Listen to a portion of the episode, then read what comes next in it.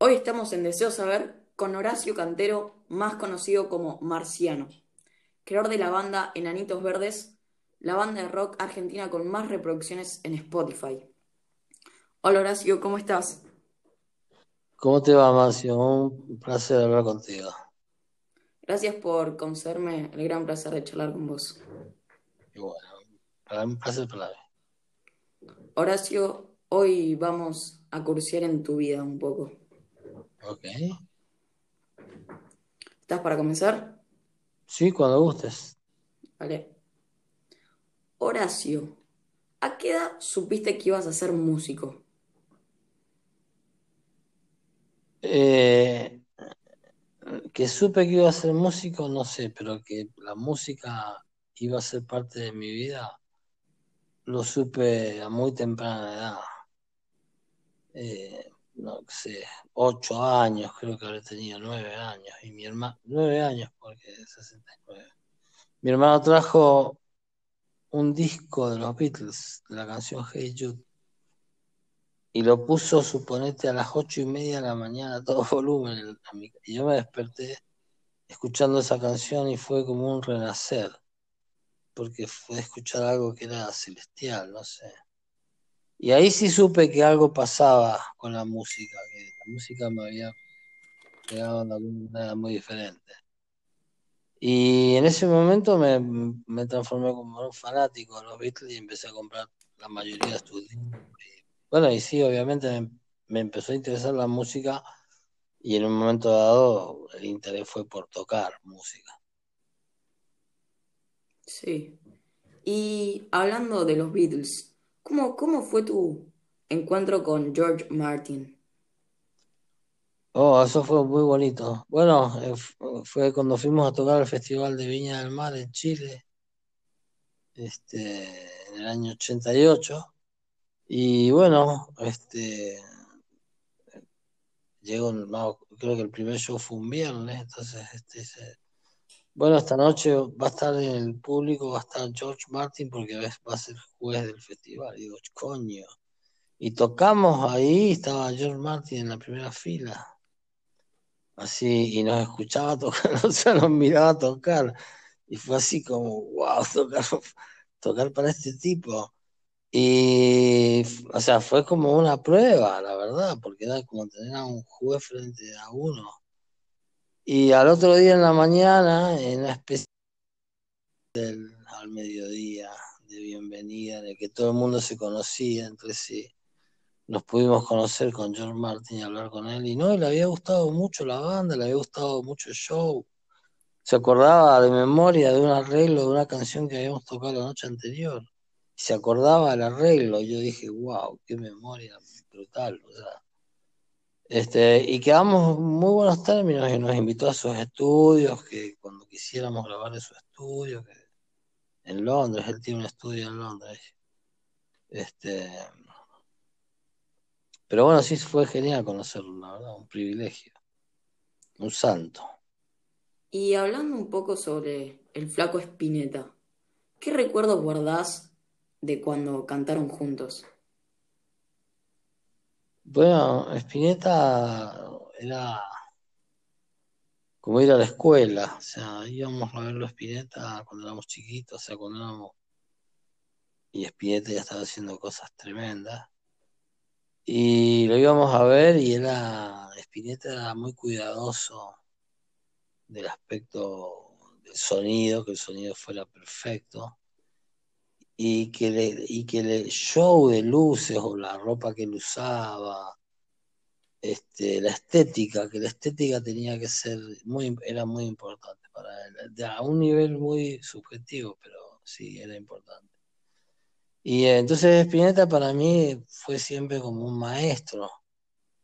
De hecho, tuve la posibilidad de ir a visitarlo a su casa, a su, a su la última morada ahí en Belgrano. Este, y este, sea, de hecho ser de alguna manera testigo de cómo componía una canción, una hermosa canción que está en su último disco. Este, y para mí era un maestro, qué sé yo, en muchos sentidos era un maestro, fue una bendición haberlo conocido. Y Horacio, contanos cómo fue la historia con los músicos J Balvin y Bad Bunny. Oh, eso es bastante curioso. Este, un día estaba en mi casa y me llama mi manager y me dice, mira, me acaba de llamar mero mero de Universal Music, de todo el universo que, quieren tu teléfono. Entonces que te quiere llamar J Balvin. Y digo, sí, no tengo, no pasa nada, J Balvin. Me caía bien, de hecho. Este, si bien no tenía la, no sé cómo te puedo decir, mi, acercamiento al reggaetón fue, era inexistente, esa era una música que nunca le había dado yo demasiada importancia, no es mi género favorito. Pero bueno, o sea, digo, bueno, veamos qué quiere. Y me llamaron en muy buen plan, J Balvin estaba con Bad Bunny. Bad Bunny, que yo sé que es muy discutido en este momento, pero me llamaron y me dijeron, muchas gracias por hacer más feliz nuestra adolescencia. Maestro, me dijo, muchas gracias por hacer más feliz nuestra adolescencia. Y yo dije, bueno, wow, qué, humildad, estos pibes. Y después me dice, eh, queremos pedirle un favor, si tenemos una canción que nos encanta, pero no la podemos terminar, no le podemos, y pensamos que usted puede ser la persona que la que le encuentre el remate. Y bueno, este, me pasaron la canción y sí me gustó. Eh, ¿Para qué me vas a amar? Eh, y me gustó como canción, una canción, una canción de despedida de una pareja, se me pareció. Tal vez quizá tenía la necesidad de escribir sobre eso, quién sabe. Pero creo que quedó redondísima y sí se me ocurrió toda la parte que seguía. Y bueno, este, conviví con ellos cuando hicimos el video en Dallas, que presentamos la canción. Y súper buena gente, la verdad, la pasé muy bien. Y después nos volvimos a Balvin cuando vino a tocar a Buenos Aires, me invitó. Este, tocó en el Movistar Arena y me invitó. Y estuve con él también. Este, pero la canción me parece que es una canción genial. Y una canción genial en la que decís todo lo que dirías cuando te cuando terminas con tu pareja, son muchos los pensamientos que uno tiene. Pero está buena, me encanta, es una linda canción. Sí. ¿Y cómo te enteraste que una de las salas principales de la casa de guitarras Fender se iba a llamar Enanitos Verdes? Bueno, esto es bien curioso. O sea, nosotros con Felipe, que es mi compañero de banda desde hace 40 años, siempre de alguna manera hemos sido devotos de la marca Fender, aunque hemos tocado con instrumentos de otras marcas muchas veces, pero siempre los Fender nos gustaron. Y Felipe hace ya unos cuantos años, este, de alguna manera se armó su guitarra favorita, que es una Stratocaster, este, con partes de la, primera guitarra que le regaló su padre, o sea, tiene mucho que ver, que está intacto ese neck. Y bueno, yo también, toda mi, la primera época los años toqué con un Fender. Y bueno, y, y los últimos años, hace unos 5 o 6 años atrás, la compañía Fender me mandó una invitación formal de que me invitaban si quería ir eh, como de guest, como a la NAM, que es una feria de instrumentos musicales que se hace en Anaheim, California. Y me invitaron. Entonces dije, bueno, claro, voy. Y cuando fui ahí, este, me ofrecieron que me querían hacer un instrumento como yo quisiera. Entonces, uh, digo, genial. Entonces lo primero que dijimos fue, tiene que ser muy ligerito, muy livianito. Y de alguna manera hicimos varios proyectos hasta que en una le invocamos, que ha sido el bajo con el que venía tocando los últimos cuatro años. Con el que grabé los discos con los hombres G y con el que grabé, no sé, eh, la muralla verde sinfónico en México, que se hace ya hace muchos años que lo van usando, y bueno, y es un instrumento que funciona muy bien. Entonces, la relación con Fender siempre fue muy buena, y bueno, obviamente fue muy sorprendente que nos avisaran que le iban a poner nuestro nombre a la sala de juntas de, de los directivos cuando tienen que tomar decisiones. Y fuimos, estuvimos presentes en... De hecho, fue lo último que hicimos con el grupo fue ir a tocar a la planta Fender cuando inauguraron esa sala. Y nosotros tocamos en el parking, en el estacionamiento. Y tocamos un show cortito, pero para básicamente para los empleados de la planta, los empleados de la Fender. Porque sí es una suerte como de asado, un asado, una carne asada, así muy al pasar. Este, y de ahí eh, yo le dije a mi madre, le digo, mira, me encanta ir a California, pero si vamos a California, hacemos el show, quedémonos un día, no nos volvamos de día porque no quiero hacer semejante viaje. Nos quedamos un día ahí y cuando volvimos acá ya empezó la cuarentena.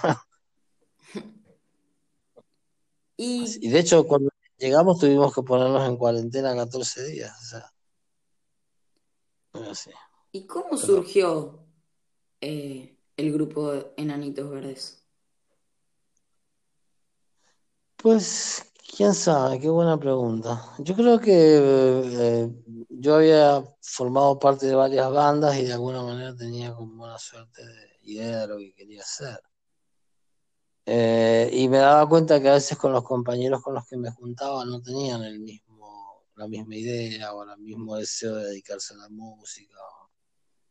Entonces, eh, cuando lo, nos conocimos con Felipe, de alguna manera creo que los dos nos dimos cuenta que sí queríamos lo mismo, queríamos triunfar en la música, queríamos hacerla, queríamos hacer algo bueno. Y bueno, al poco tiempo se unió Piccolo y de alguna manera vino, vino a, de algún modo a, a cerrar ese círculo, ese vínculo poderosísimo que hizo que de alguna manera llegáramos donde llegamos. O sea, fue por una energía tremenda. Le pusimos muchas ganas y funcionó. Y de alguna manera creo que también hay mucha honestidad y mucha verdad en nuestras canciones. O sea, realmente creo que estamos contando lo que nos pasa realmente en las canciones. Y eso creo que fue el, no nos engañemos, la única razón por la, que los grupos musicales triunfan es por las buenas canciones. ¿Y qué se siente que te acompañe tu hijo Javier en el escenario? Bueno, Javi me ha acompañado un par de veces, no muchas.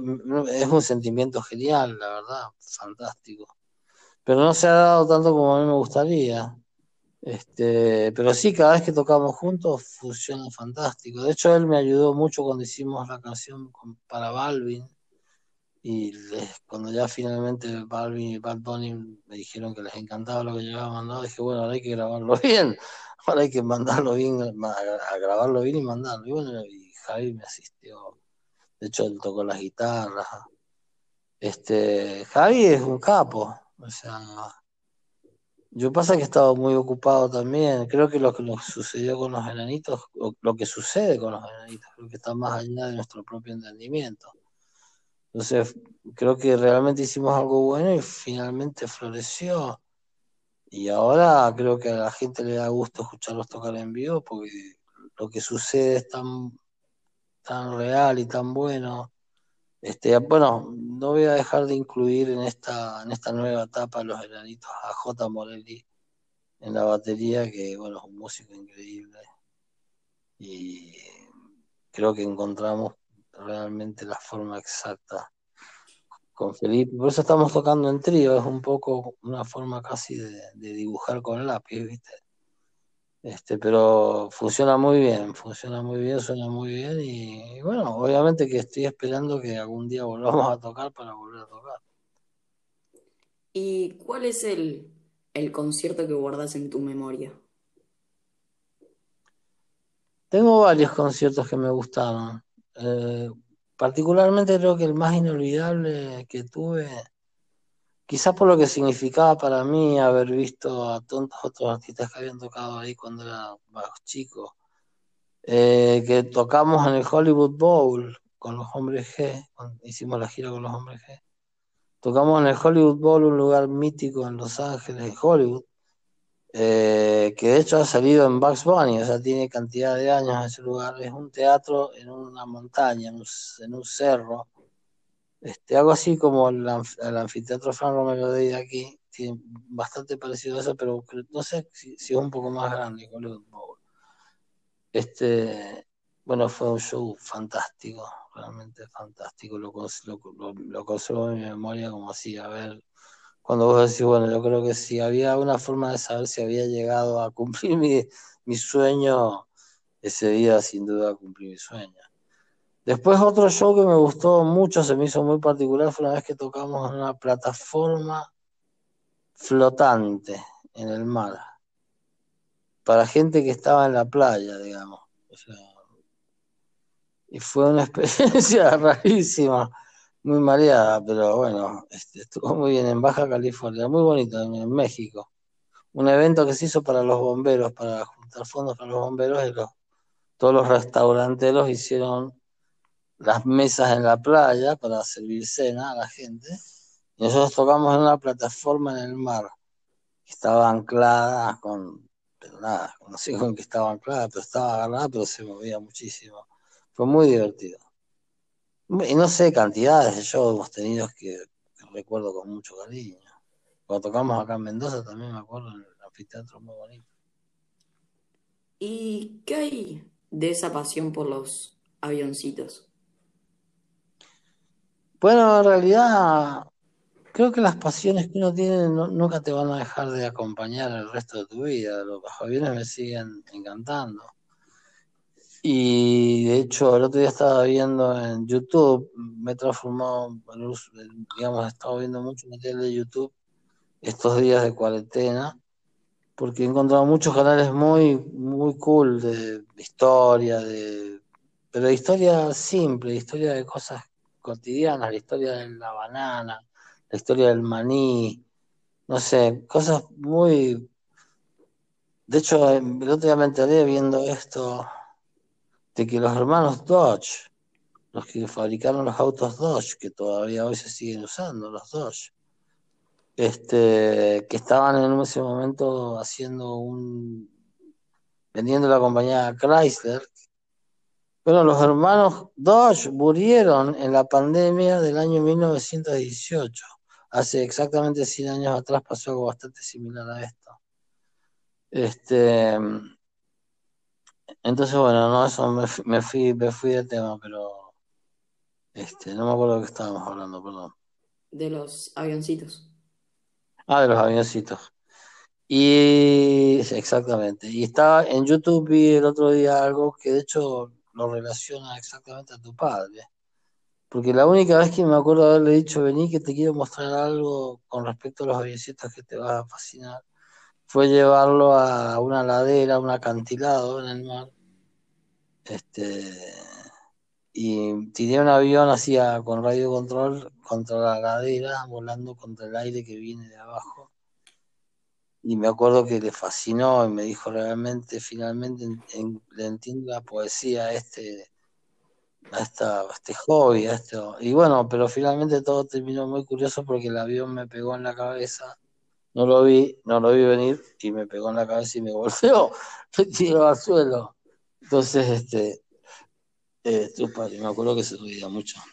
Y mi hijo también. Este, pero bueno, el aromodelismo me sigue encantando. Creo que lo que pasa es que con el aromodelismo ahora, escucha lo que te voy a decir. Si un dron hace exactamente todo, flota en el aire, flota en el lugar, el aromodelismo ya no tiene sentido. No sé si me explico. Sí. ¿Mm? Pero, eh, ¿cómo empezó a gustarte los aviones? No, no sabría decírtelo, simplemente me gustaban. Me gustaron de movida. Me gustaban de movida, no, no, sabría cómo. Me gustaron. De hecho, me siguen gustando. Eh, encontré videos otro día en YouTube de avioncitos volando en la arena que son fabulosos. O sea, realmente es una cosa hermosa, es precioso, es, es como que tu espíritu volara con el avioncito. Ahora, ya terminando esta entrevista, sería extraordinario si nos podrías cantar lo que vos quieras. Eh, bueno, ahora acá traje mi guitarra. Hoy, hoy pasa algo bien curioso que no te lo comenté, pero hoy es el cumpleaños de mi esposa. Entonces, este, afortunadamente me pude escapar unos minutos y me vine para acá. Acá estoy solo. Pero bueno, acá traje la guitarra.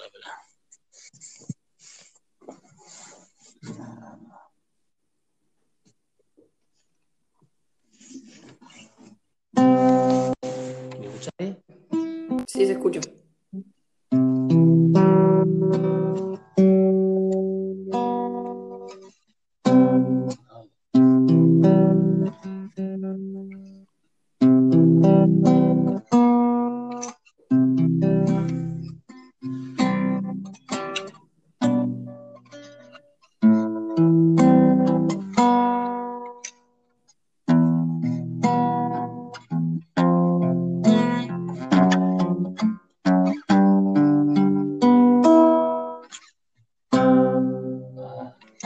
Yozginamni biz ya'ni.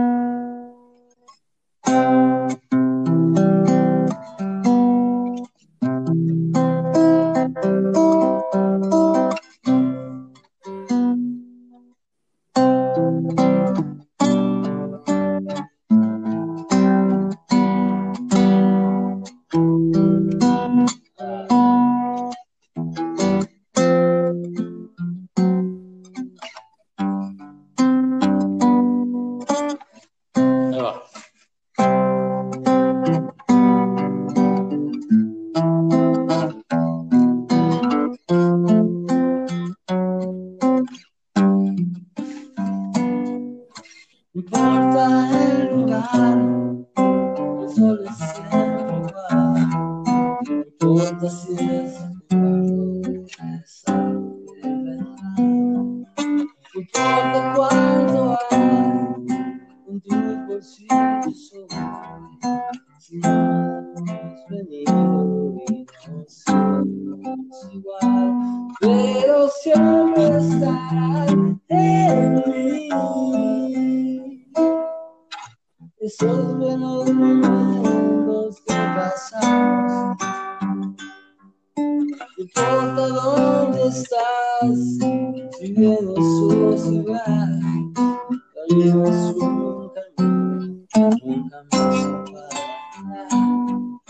andar. Si hay algo que esconder,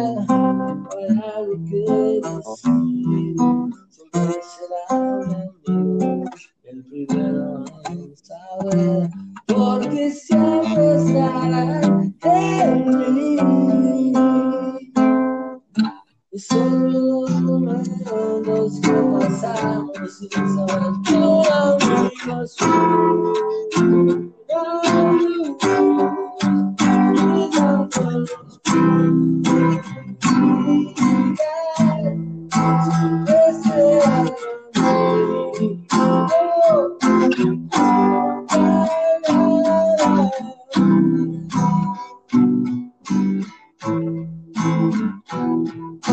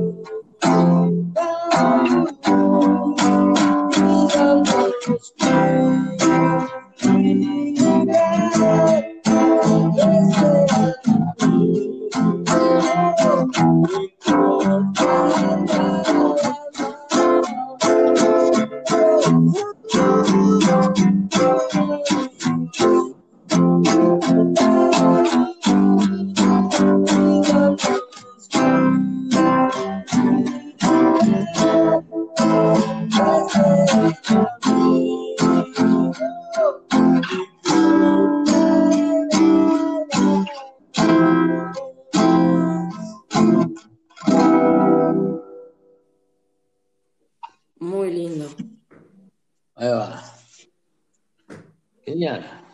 Muy bueno. Muchas gracias. Hacía mucho no tocaba esta canción.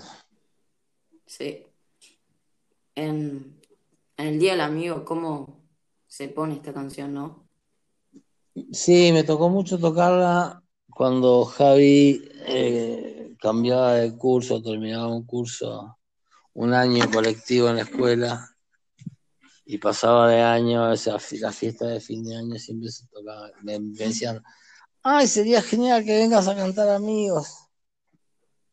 Pero bueno, afortunadamente, de hecho, la verdad es que creo que la, la canción Amigos está más bien pensando, está hecha pensando en Javi, en que ojalá toda la vida sea mi amigo, más allá de la relación que yo tengo de padre e hijo, este, seguir siempre manteniendo así una cosa de que seamos verdaderamente amigos. Sí.